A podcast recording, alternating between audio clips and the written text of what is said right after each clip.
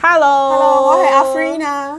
你好，我係 Piano 啊，即係鋼琴啦。我哋又過咗一個星期啦。咁我哋上一個星期咧就講到呢一個唔同嘅糖嗯，對身體嘅影響。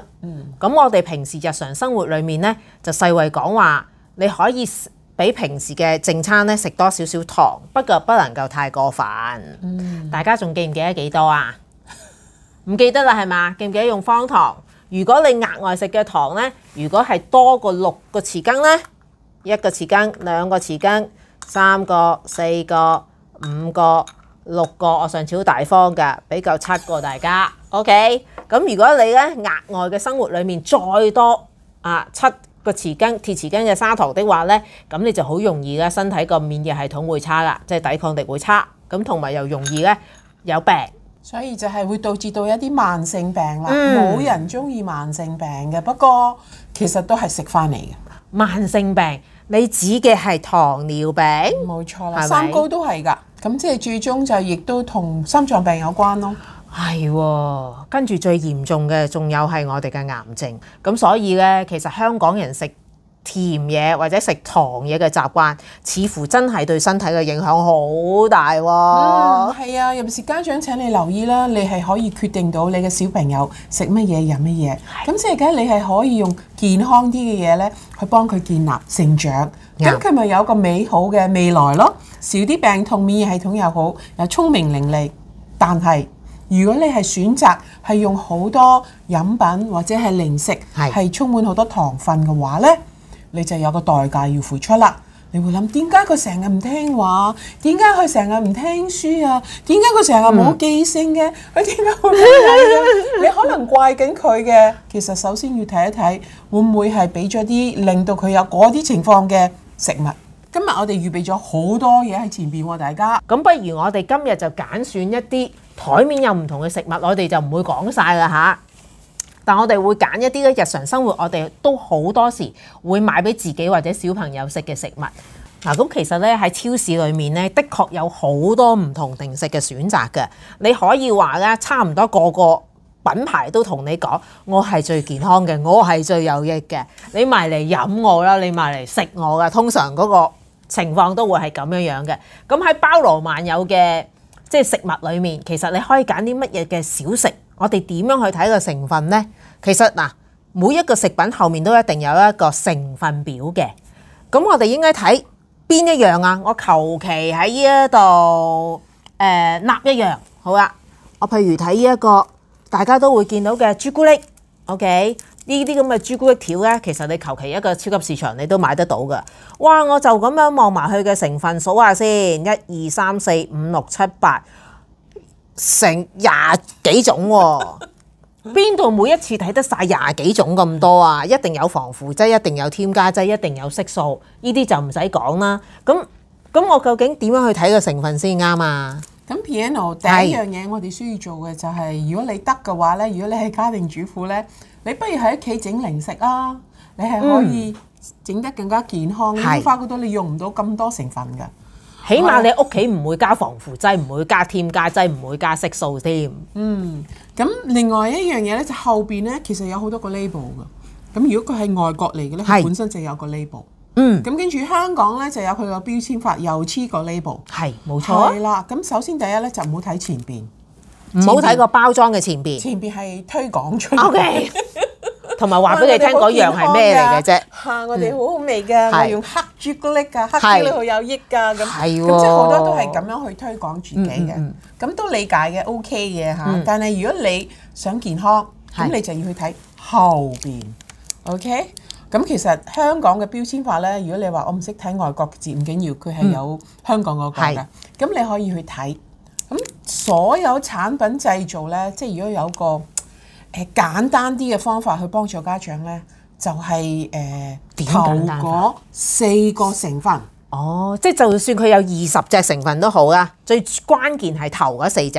係啊，頭嗯嗰四隻咧個量數係最多嘅，哦跟住就逐啲逐啲咧就會比較減少嗯係啦，後後邊嗰啲比較少。咁唔當然冇話絕對，但係大多數咁樣。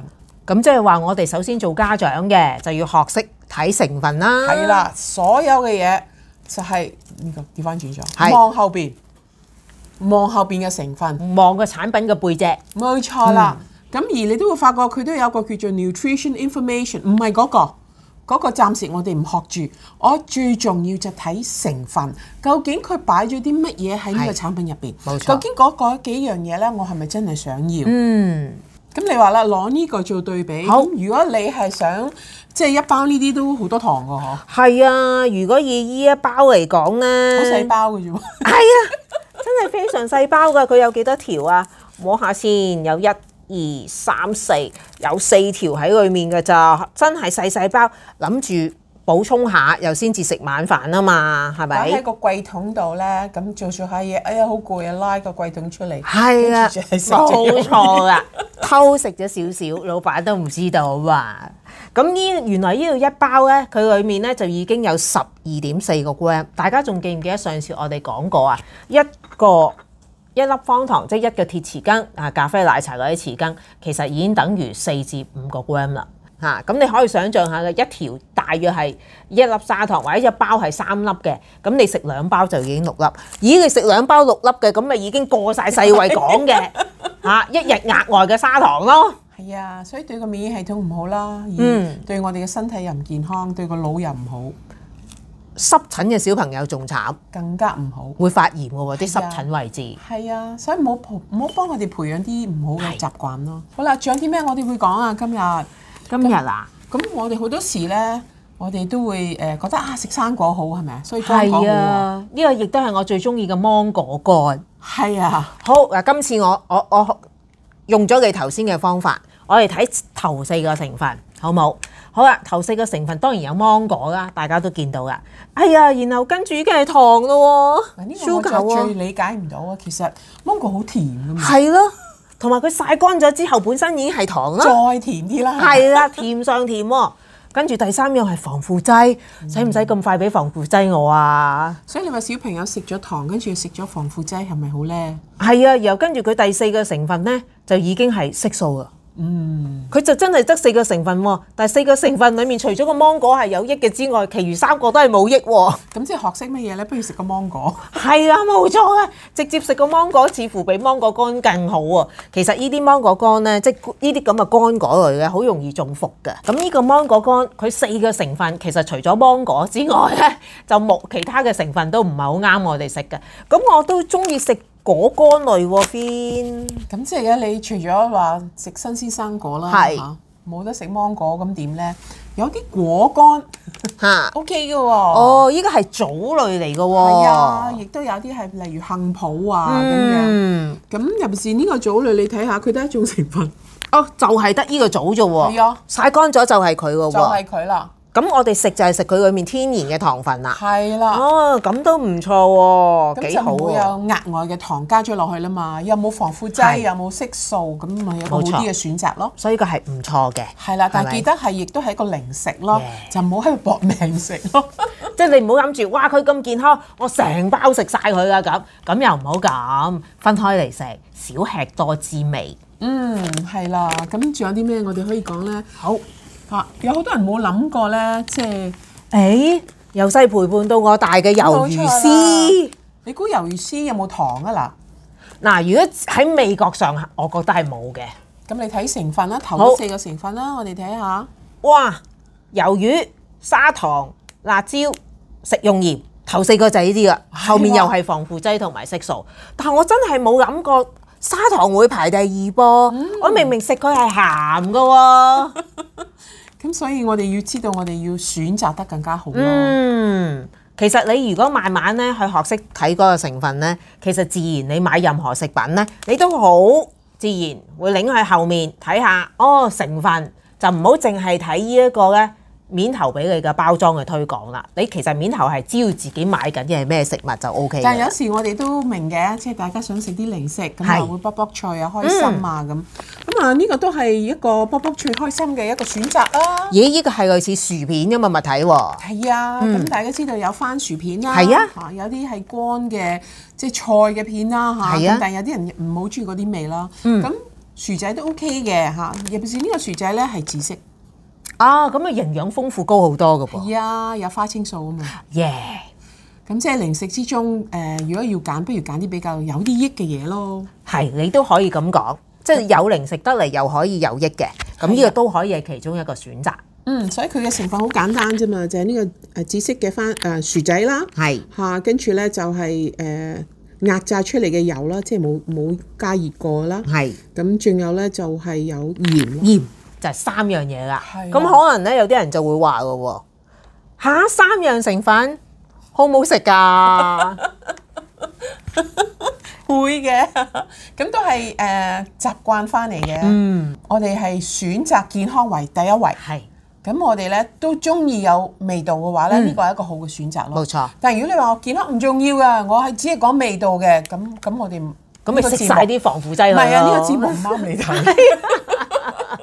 有其他節目你可以睇，所以你快啲可以轉台睇。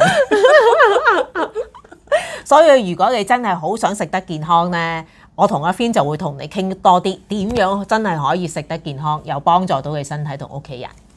好，咁我擺翻呢個啦。好，咁啊，仲有啲咩咧？餅乾啊、嚇糖啊，有好多樣嘢嘅喎。果仁啦，因為果仁呢喺我哋日常生活裏面呢，好多人都話係一啲健康嘅食品，但係呢，我見到呢，佢有兩隻唔同嘅果仁喎。咁果仁呢，就會有糖嘅果仁同埋冇糖嘅果仁。細包嘅、大包嘅，係冇錯。嗱，你好明顯咧，見到呢、一個哇，真係好健康嘅呢啲睇落去，但係你記住，永遠都反轉後面睇佢哋嘅成分。咁而家你見到細胞呢一個咧，如果我睇佢嘅成分的話咧，原來佢個成分裡面咧係有糖㗎。係啊。所以你冇諗下，果仁係健康噶嘛？係咯。但係原來佢哋加咗好多味咧，令到佢有佢嘅好味嘅感覺啦。嗯咁、就一定加糖嘅，即係冇錯糖係走唔到嘅。但係我哋其實都可以享受果仁，好似呢、個，你睇個成分啦。如果睇呢一個成分咧，裡面就係呢一個果仁加呢一個海鹽。係咯、連油都冇喎，其實唔使去炸嘅喎。其實有少少鹽已經係好好味㗎嘞係噃啊。其實最重要就係個果仁新鮮就得㗎啦嘛。冇錯，咁所以呢樣可以享受即係果仁嘅味道。冇錯嚇呢、個就係嗰個平衡點啦。啱啊我哋都唔會鼓勵大家話咩零食都唔好食。嚇咁即係又唔樣會樣霎嘅，樣樣係冇煮過嘅，即係有啲人係講健康係係有時行得幾極端㗎極嘛，端咗啲咯。係啦，變咗冇晒人生樂趣，係，我哋健康得嚟要有人生樂趣先有 喺意中思間㗎啦，嘛。落翻中間個位啦，冇錯冇係啦，錯。哇又有誒朱古力喎。哇，朱古力啊，點解講親嘅都係我嘅死穴嚟咁嘅？所以朱古力幾粒咧，就已經係係好多粒好多粒糖㗎啦。嗱，如果好似依一排朱古力啊，話依就係我好中意食嘅品牌咧。 咁裡面咧，佢又係一條條嘅喎。原來我哋計過後面嗰、個。誒嗱、朱古力大家都知嘅，一定裡面會有糖嘅，呢、個必定嘅，又有誒、朱古力豆啊，亦都有誒、牛油啊、奶類啊各樣嘅啦。咁其實我頭先計過數咧，原來呢度咁多條裡面咧，一條咧就大約係一粒方糖，嗯，咁上下啦。咁、大家當你食呢啲咁吸引嘅朱古力嘅時候咧，你會唔會食一條咁少咧？咁你食咗六條嘅話咧，就已經食咗即係嗰個上限咯咁又係喎，呢度成排都係得八條啫喎。喎。係啊，所以都 OK 嘅，係咪每日一粒咁樣一條？咁呢個就係嗰個平衡點咯。係喎，我每一日食一條咪得咯。嗯，但就其他唔好再食。 唔係喎，但我又中意食棉花糖喎、哦一粒棉呢粒棉花糖呢，我計個數啊，有兩粒砂糖喺入邊嗯㗎。哇，好多人好中意食嘅喎。係啊，棉花糖小朋友真係哇，好中意食即係一粒㗎。啫喎，係啊，即係兩粒砂糖啊！係啊，所以你諗下幾犀利。大家去睇下。咁所以所以咧，其實我哋日常生活裏面唔係話唔俾大家食甜嘅食物，或者唔係叫大家唔好食零食，而係我哋醒目啲，要揀一啲零食咧對我哋身體好嘅，又唔會令到我哋嘅血糖指數升高，咁先至唔會咁容易有三高啊嘛，咪個個搞到糖尿病咁點算呢？所以你諗下，當你糖尿病，你真係樣樣甜嘢都唔食得啦，唉，冇錯，醫即生係少少都冇咗啦。醫生收咗你個塞糖牌啊！冇錯，等你以後冇得食 糖，你仲慘嗰陣時。因為我哋除咗生活上會食嘅零食之外，我哋仲會等陣先飲我哋一般嘅飲品。個 piano 你睇下呢係個，啊，呢個好多人都好中咦，意食舉喎藥飲品喎，舉藥係唔錯嘅喎。係啊，好健康噶嘛，舉藥咁呢個就係個廣告啦。我想你試下睇下，係佢表面就講舉藥，咁你睇下個成分舉藥排第幾？等我望下先嚇。第一就係水，跟住就係果汁，跟住就係一啲膳食纖維，跟住就係糖。如果數咗四樣咯喎，點解都冇一樣係舉藥嘅？跟住第哦第五先就係舉藥喎，然後跟住就係一啲黏合劑啊，仲有甜味劑啊、防腐劑啊、味道啊，好多 number，係啦、啊。揾日我哋要講下啲 number。啊，好啊，好啊，好啊，我都對 number 有啲疑惑。好，咁如果係咁樣樣嘅，即係唔係我想要嘅嘢咯？咁舉藥排第幾啊？第五。五咯，咁你諗下前邊佢將乜嘢擺首位咧？舉藥膳食纖維同舉藥，係啦。咁所以呢個就係 marketing 嗯同埋真正嘅成分。係所以我哋唔好俾前邊呃咗，要睇後邊成分，做個即係有智精慧明嘅。嘅消費者，係啦，冇錯啦。哇，好好殘忍啊！佢呃咗我嘅心靈。 仲有一樣嘢呃咗好多 人健怡飲品，嘅飲品，係你諗下喎有人病喺醫院嘅話咧，你要諗下啊買咩送俾佢咧？你有冇發覺呢個就係好多人會買嘅飲品？ 冇錯，係啦，咁哇！如果你去睇佢嘅成分咧，又係啲成分咧係會誒嚇死你嘅。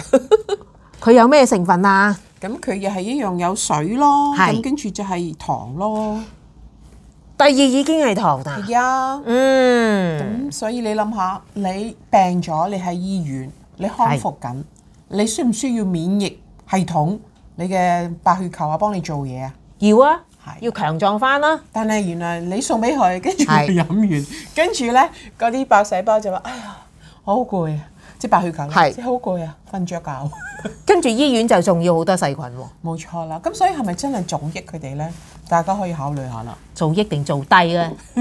仲有係呢個就好多人呢，好中意做運動嘅喎，係咪啊係啊咁。佢哋做運動，跟住就發覺，唉，又係推廣啦。推廣嗯咩呢？就你飲咗呢個呢，你就可以補充體力啦。冇錯。嗯，誒，仲有啊，依、個飲品咧，有醫生同我講咧，當我係誒、呃叫咩腸炎嗰陣時咧，醫生話飲呢一個咧係可以補充翻你胃部嘅電解質㗎，咁啊、嗯令到你咧唔會咁辛苦喎、但係呢一個電解質其實飲蘆薈汁好啲咯， 哦，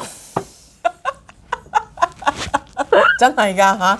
啊，OK，咁啊，佢哋呢個就佢哋嘅推廣方式啦。咁一樣啦，冇問題嘅，佢可以照推廣，冇錯醫生可以照講佢嘅嘢。咁你自己要決定啦。你要做一個精明嘅消費者，你就要睇成分啦。咁如果你睇成分呢，嗱嗱，第一呢，水，水，第二第係二糖 sugar。 ，sugar，OK、哇！第三呢個就恐怖啦。哇，第三呢個呢，就係叫做高果糖玉米糖漿，係咪即係我哋簡稱嘅玉米糖漿咯？冇錯啦，大家試下啊 Google 下玉米糖漿對身體好定唔好呢？我嘅理解係唔多掂噶噃。但但係我哋去做運動，我哋希望身體健康㗎嘛。哦 係啊做完運動之後，跟住就去飲一啲嘢呢，就係對身體唔好喎。咁即係好唔好呢？有啲矛盾添，係啊，你知唔知呢一玉米糖漿呢？其實佢係除咗誒佢係糖分啦，係啊嚇，咁佢呢就由粟米提煉出嚟啦。嗯，咁啲粟米呢，就係即係有基因改造啦，嚇，都唔知古靈精怪擺咗啲咩落去啦嚇。咁另外呢，係就係佢喺入咗我哋嘅身體度呢，原來佢會糖化我哋嘅細胞。你知唔知咩叫糖化細胞？係啊？咩叫糖化？係咪同老化有關係㗎？啊！每一個人嘅身體入邊有好多細胞，係啊咁我哋希唔希望啲細胞健健全同埋有彈性啊？當然想啦，冇錯啦，OK，糖化咧嗯就令到佢咧就冇咗個彈性，脆嗯咗。所以我我我聽到依個 moment 呢，我更加覺得一樣嘢呢，就係我哋真係要睇成分，係啊，唔睇成分，我哋真係好容易踩咗入個陷阱入邊㗎噃。但係我知道嘅有啲朋友咧就同我講，嚇啊，我啲眼咧麻麻地嘅，唉咁啲成分咧就真係非常之細粒嘅。咁有咩解救方法？嗯好簡單嘅啫，大家。我哋每個人都有手機，係咪啊？係啊，咁你咧就轉個樽或者咩都好啦吓，去後邊咁跟住影張相，影完張相之後，相片嚟噶嘛，咪放大去睇咯，哦慢慢逐粒睇咯。嗱，首先講下汽水先啦。嗯，世衞咧鼓勵人咧就係即係每日咧唔好攝取額外嘅糖分，係超越係五十個 gram。如果你唔嗯係講究啦嚇，係如果你講究啲咧，就最好冇超過廿五個 gram。咁記唔記得頭先你講啊？廿五個 gram 即係六粒糖啦。係啦，六粒嘅方糖，咁即係成罐究竟係有幾多呢？就係、有十至十二粒糖，一罐汽水就有十至十二粒糖，咁真係會甜死喎！使咪咁多糖尿病咯？唉，My God，有好多人呢，去到某個年紀覺得啊，正常嘅應該有糖尿病， 點解會咁嘅咧？就係又係食翻嚟咯，但係飲翻嚟嘅，係依依個就飲翻嚟啦，飲真翻嚟係好。容易飲啊！但係我明明見到佢嗰個成分呢，佢就係寫住呢一個，哇，糖排到好厚下噶嘞噃，白砂糖之外，誒、呢、個係原裝嘅，呢、嗯個係啊 original 就用呢一個白砂糖嘅。係啊咁我見到佢有一啲咧包裝前面寫住係無糖噶嘛，咁、無糖我咪安心去買咯，係咪？咁啊，你咪要又係睇成分啦。咁佢可以令到你甜。係。但佢又冇糖，咁係即係解佢用咗乜嘢呢？佢咪用咗啲上次我哋教大家係一啲好靚嘅甜菊糖啊、甜菊葉嗰啲啊，我相信唔係咯。咁咁啊，又應真係該唔用咗啲乜係嘢喎呢？就係糖佢話甜味劑喎、甜味劑咯。嗯，係啊，究竟啲甜味劑對身體好唔好呢？講俾大家聽，好多甜味劑、汽水嗰啲、係無糖嗰啲甜味劑，你知唔知佢哋冇錯係冇糖分，但係原來佢係化學提煉嘅，所以佢呢就會對身體有若干嘅即係傷害。第一個傷害嘅呢，就係、益生菌。我哋嘅腸道係啊，我哋腸道最幫我哋手嘅即係益生菌，對於消化系統啦，對於免疫系統啦，對於情緒都影響到嘅益生菌。係喎，因為我哋七至八十個 percent 嘅誒免疫系統都係喺腸道裏面嚟呀嘅喎，所以就係影響咗佢哋嘅。所以次次飲嗰啲咧嚇無糖嗰啲咧嚇，嗯而嗰啲糖咧係誒誒唔係天然嘅，係化學提煉嘅代糖或者係係糖精啊，或者係頭先所講嘅。玉米糖漿，係啦，或者係甜味劑甜味劑， 仲有甜味劑咧。咁呢啲嘢咧就即係有好多個 number 嘅。咁嗰啲就係咯。我哋真係要揾一次了解下啲 number 先。嗯，好啊，咁我哋可以了解下。咁你有冇發覺到好多時咧都會有醫生推介，可能誒、呃啊飲下呢啲嘢啦，哦，係啊，呢、個都係一個家長問我嘅，佢話咧呢個咧就係一啲誒醫生同埋一啲營養師推介佢屋企嘅小朋友同老人家飲嘅喎嘅豆漿，咁佢就咧呢、個咧就盒面咧就寫住咧就係誒降膽固醇，咁對身體咪好咯。呢、個嘢係推廣啦，前邊最中意講乜就講乜啦，係最緊要睇後邊後我邊哋嘅成分。冇錯啦，零一零就會見到咧。第一當然水分啦，跟住大豆啦，跟住糖，係啊，咁所以小朋友或者老人家，我哋希望佢身體健康，佢希望佢抵抗力好、嗯免疫好，係但係佢哋一飲呢啲呢，其實又係傷害緊佢哋嘅免疫力啦，值唔值呢？咁呢個咪又中咗陷阱咯。所以可唔可以買啲係無糖咯？啊，係喎！如果你中意飲豆漿，可以揀一啲無糖嘅豆漿啦。嗯嚇、依成分就真係佢淨係得豆漿啦，同水。所以介紹你啊，嗱有啲唔同嘅牌子啦。好啊，咁呢個呢都係一啲果仁奶咯。耶！咁但係佢嘅糖分呢就都有，係嗯啊有啲係無糖嘅，咁你可以考慮咯。但你想少少味嘅呢個都可以考慮㗎。呢個個糖似乎係較為健康啲啲嘅喎。嗯，係啦，咁所以佢個糖分咧就非常之低啦。但係有啲咩小朋友可以飲呢？咁你知道小朋友都好中意飲汽水，有原因係嘅啊。尤其是天氣咁熱呢，你飲啲凍冰冰嘅嘢呢就好舒服嘅，仲要飲完、呃一聲嗰、個。係啦都 bubble 嘅。係啦，冇錯啦，嗰、個感覺咧係好似好咩啊，好好有活力嘅，好似大人咧，法國人好中意飲香檳啊嘛 Yeah，係咪冇錯又有好多冇錯 bubble 噶嘛，係啦咁小朋友都中意。咁我哋教識大家其實有一個取代品嘅喎，咁你可以點樣取代咧？咁我呢度有兩個杯 Piano，係咁我嗯呢度咧就係有我哋嘅嚇無糖嘅蘆薈汁，無糖嘅蘆薈汁，係啦，就係用緊我上次介紹咧嗰兩種糖咧，冇叫做錯，咩糖話？甜菊葉同埋呢一個赤蘚醇嗯，嘅糖分，冇錯，而係有機嘅蘆薈啦，咁即係 OK 㗎，營養素又高，嚇做完運動又可以飲，係、咁你可以。加少少落個杯度先，係啦，嗯兩杯啦，好，好啦，咁但係跟住冇氣喎、咁我你要可以飲汽水。你可以買呢啲咯。哦，有氣嘅礦泉水，冇冇錯啦，咁啊唔係一定要擺呢個牌子嚇，咩牌子都得咩嘅？嗯牌子都得㗎。咁咁你跟住咧，好，我哋咧就加水分啦。哇，聞下先，好香喎、呀，所以你發覺如果你有一片誒誒青檸啊、檸檬啊擺埋落去嚇，好好味㗎。真係非常之 好，有氣喎、又真係甜喎、咦，咁似咁似我喜歡嘅，即係係啊，雪碧，類似嗰啲咁嘅味道啊。係啊所以有嗰個效果咯，但係就冇嗰啲誒害處嗯，嚇，反而仲係有益嘅嘢。咦，呢、個咪真係天然嘅汽水？係啊，你可以令到小朋友飲啲有益嘅嘢。我發覺香港而家冇晒天然汽水飲咯，哦，咁咁而家而家有啦，而家有啊，係啊，，所以今日咧，我哋介紹好多嘢俾大家咧，係希望你係可以將你學過嘅嘢咧，就真係用佢出嚟。咁 你喺日常生活入邊咧，成為一個即係更精明嘅消費者啦。係。但係如果屋企人咧好中意飲埋啲誒或者食埋啲 嚇覺得麻麻地嘅嘢咧，咁你就要記住就唔好。阻住佢哋食，嗯反而咧就試下有冇啲取代品咧係可以更加有益啲嘅，或者冇咁大傷害嘅，就俾佢哋去食。冇錯，同佢交換。嗯，啊！你想你想食呢一個嗰人係嘛？不如你又試下呢一包啦，係咪？咁你就將佢呢包收 起，嚇、等佢試咗新嘅，佢覺得好味嘅，你就唔好再俾翻啲有糖嘅嗰人俾佢冇咯。錯啦，同埋如果你係家長嘅話，小朋友佢哋食係你買翻嚟嘅，冇錯，係啦。如果佢哋冇得食一啲額外嘅嘢呢，其實佢哋會習慣咗，習慣咗大個咗呢，佢哋都好困難去飲埋食埋啲冇等使益嘅嘢嘅，東佢會西覺得好困難。係係啊，咁所以呢個係可以幫助佢哋呢發育得更加健康，啱讀書更加醒。係啱啦。嗱，咁你經歷過咧，我哋今日咁樣傾過講過咧，你會唔會而家知道點樣去睇你想買嘅飲品同埋食品食品背後嗰個成成分啦？你記住頭四隻係最重要嘅，然後跟住你再嚴格啲咧，就要睇埋第五隻、第六隻、第七隻，睇晒所有嘅成分。咁睇下係啲咩嚟嘅，然後先至選擇。